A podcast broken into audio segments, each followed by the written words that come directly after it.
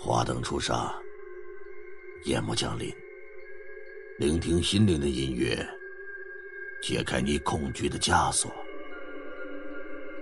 午夜吓你一跳，我又来了。哈哈哈哈哈哈！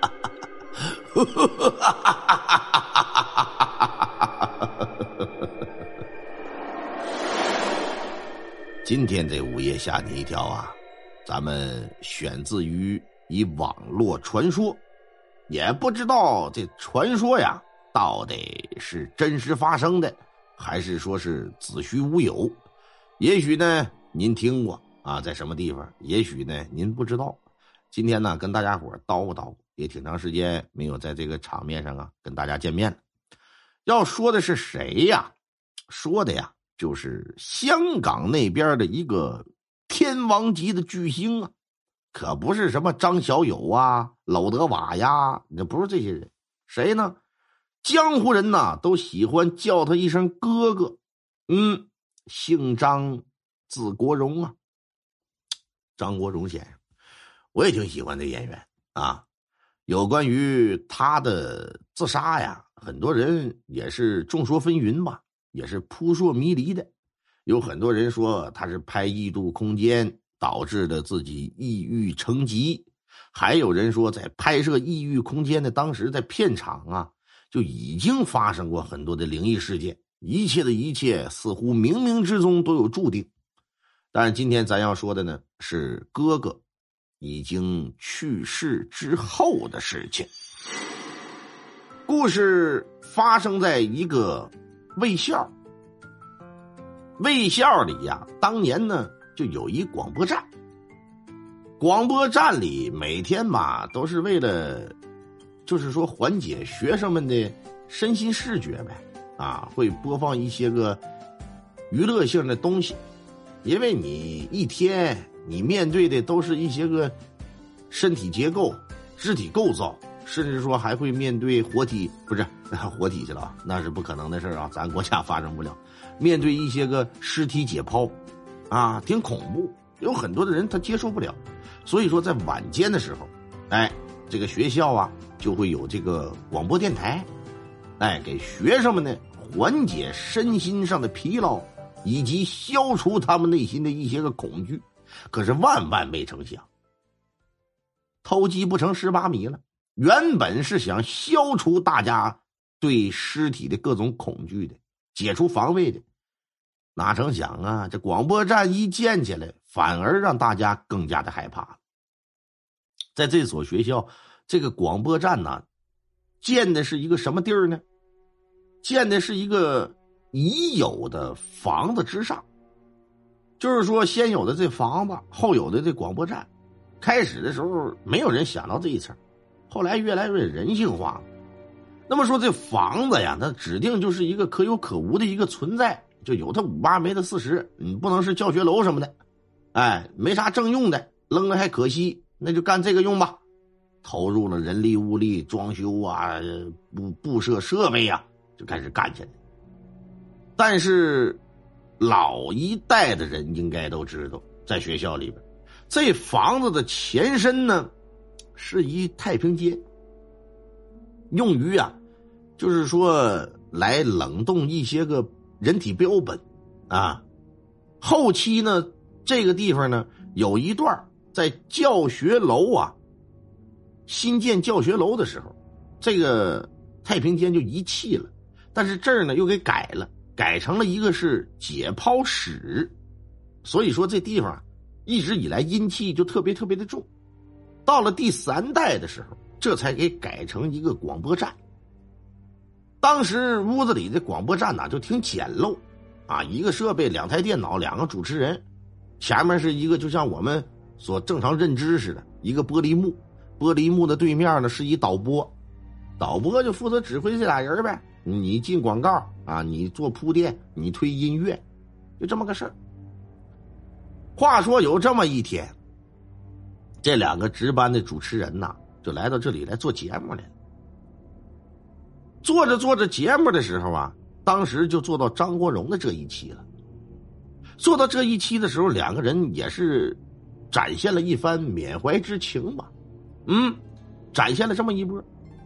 可是，在放到《沉默是金》那首歌曲的时候，隐隐约约的呀，其中这两个女主持人的一个呢，就听到耳机子里边，似乎像是有那种电台像串台了一样的声音，沙沙啦啦的，像那种调频波段呐，在跳的声音，里边似有似无的呢，好像有人在说话。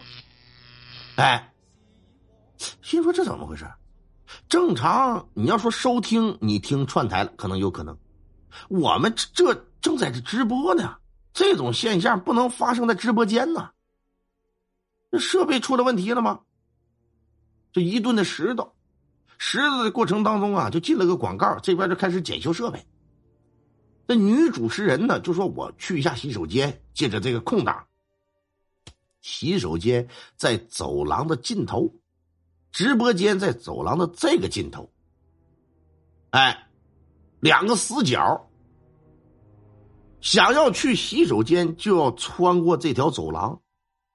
走廊的这一侧呢，都是窗户、墙；走廊的左手边呢，就都是一些白天呢用于办公的一些个人员的一些个办公位位置吧。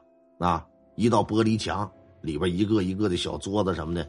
有些人搁这里从事着一些工作什么的，可是此时已经正值晚间了，上班的人都已经走了，屋里呀就关着灯，显得有点乌漆麻黑的。走到这里的时候呢，借着窗子的这个月光啊，往屋里一照，也不是显得特别黑，就是有点朦朦胧胧，有点灰色调。这姑娘天生就胆小啊。往洗手间走的时候，这心里就腾腾腾，有点小忐忑，但也说不上是害怕还是不害怕。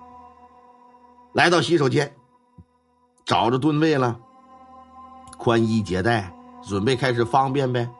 那不像男人呢，那玩意掏出来就行啊，是吧？啊，随手掏 就完事儿了。他那玩意儿他得改改，得蹲下，又得怎么怎么地的。在蹲下嘘嘘的这过程当中呢，就好像隐隐约约听着。也不是窗户扇儿啊，也不是门，就有那种吱嘎、吱嘎的响声，听起来很酸人，很磨牙。心说这怎么个事儿？有风？不能啊，冬天呢，窗子什么都是关着的，不可能吹活动了。门，门也不能啊。这扇门从来没有什么响动啊，心说难不成是旁边蹲位？可是无风自动，这是怎么个情况呢？心里就有点七上八下。草草的解决完了之后，可就打算呢，赶紧回到这个演播室去，啊，回到直播间。那女生爱干净啊，尿完尿了，咱也不知道是尿手上了还是怎么回事就来到洗手池子这儿啊，想洗洗手。那正常人咱洗手，咱不都是低着头吗？看着手吗？找着什么洗手液、香皂、胰子什么的吗？他也是一样，就在这洗着手，搁这洗完了之后，下意识的想捋一捋自己的发梢鬓角。这么一抬头，就是这一刹那间，可就给自己吓了一跳，当场就叫出来：“哎妈！”再仔细一瞅，什么又都没有。那么说，刚才他看到的是什么呀？在洗手台前面那个大镜子里，看到身后有个人，穿着一身西装啊，头发是微卷的，而且还戴着个礼帽，好像似有似无的，这嘴上还叼着个烟卷但是再仔细一看的时候，没了，就是抬头那一刹那，零点几秒钟，看到有那么一个人。心说，可能是自己吓自己出幻觉了吧，赶紧的，赶紧走吧。这噼里扑噜的就往回跑。路过办公区的时候，之前咱说了，屋里是关着灯的，借着月光能看到屋子里朦朦胧胧的，眼角余光就瞥到某办公位靠近窗口的那个位置。好像有个红色的东西在一闪一闪，吸引了他的注意力了。下意识的侧头这么一瞅，就感觉像是有个人呐坐在那里抽着烟似的，忽明忽暗。但是看不到人啊，就能看到一个类似于像是红光的东西在那忽明忽暗，没有人形。心说，难不成是什么设备？鼠标、电脑主机发出的指示灯？再仔细看看，这不看则已，一看之下，差点没拉裤兜子去。刚才反正也是没尿干净，就看那办公的椅子呀，在那里左转一下，右转一下，就像是有个人坐在那里，把腿呀放在地上，来回的像是休闲。哎，就像我们正常的，就搁那左转一下，右转一下，就像是那种感觉似的。这一看之下，揉了揉眼睛，心说这可不是幻觉呀！妈呀一声，赶紧噼里扑噜，高跟鞋都跑掉了，赶紧就往这个直播间里跑。跑到直播间去，这小脸就煞白。屋里两个导播，还有一个主持人，拢共四个人。说你这怎么的了？这是？说，我刚才在外头叫你，你们听没听着？没有啊，没听着啊。你再说你回来你怎么没个动静呢？你开门给我们吓一跳。你正常走路不得有那高跟鞋梆当梆当那声吗？况且他那么跑，但是他们谁也没听着。完了，自己就就把自己经历的事就给说了，说刚才是怎么怎么怎么回事。